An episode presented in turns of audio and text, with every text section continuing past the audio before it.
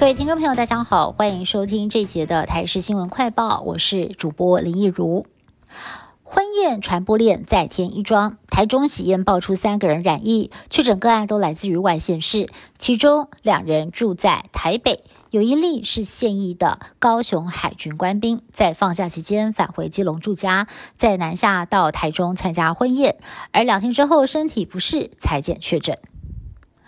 桃园大潭电厂群聚案再新增了十二例确诊，案例呢还扩及到了新北、桃园以及新竹市，其中承包商还有厂商相关的有七个人，而另外先前移工宿舍的确诊保全曾和他侄女的男友一起用餐，侄女男友也染疫了。而保全还曾经到竹北某公司面试，疑似没有戴好口罩，导致面试官还有他的儿女也相继确诊。不过还有一例个案呢，是大潭电厂丸红工区的太极义工，新工区爆发新个案，也让陈时中坦言有点担心。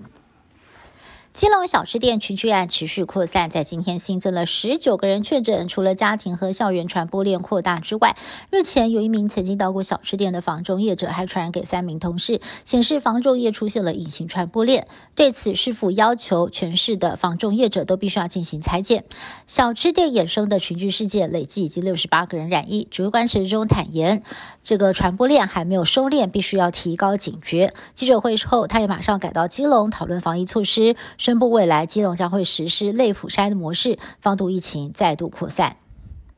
新北市在今天一口气新增了十七例确诊，其中受到密切关注的中和社区传播链就延伸出六例。除了公寓住户的两名非同住家人染疫，还有一名确诊老先生，平常有洗肾的需求，他去洗肾的诊所经过检查，发现有两个人确诊。另外有小朋友和确诊住户在同一间补习班上课，妈妈陪同小孩裁剪，没有想到发现自己染疫了。还有一名外县市资优班老师，因为发现和公寓确诊者足迹重叠，自行裁剪也确诊。而针对有立委爆料，卫副部长陈忠公布确诊公寓的门牌跟楼层地址还有误。陈忠回应，他并没有完整的公布地址，只是想让大家了解确诊者之间的关联性。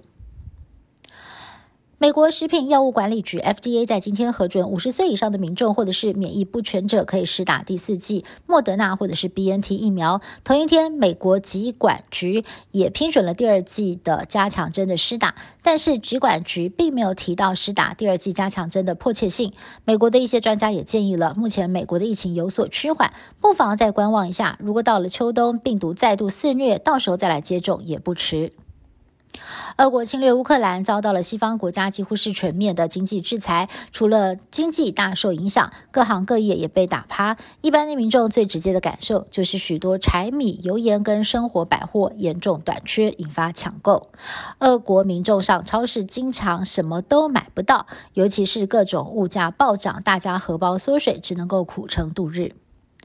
日本的疫情时好时坏，不过日本政府开放边境的政策已经确定了。未来在解封之后，赴日旅游又多了一个新的景点，在东京迪士尼园区将会开一个新的玩具总动员主题大饭店，从里到外都是电影中的主角巴斯光年还有胡迪警长等人当做布置跟设计的重点，让玩具总动员的大小粉丝充分的享受，仿佛置身在电影当中的乐趣。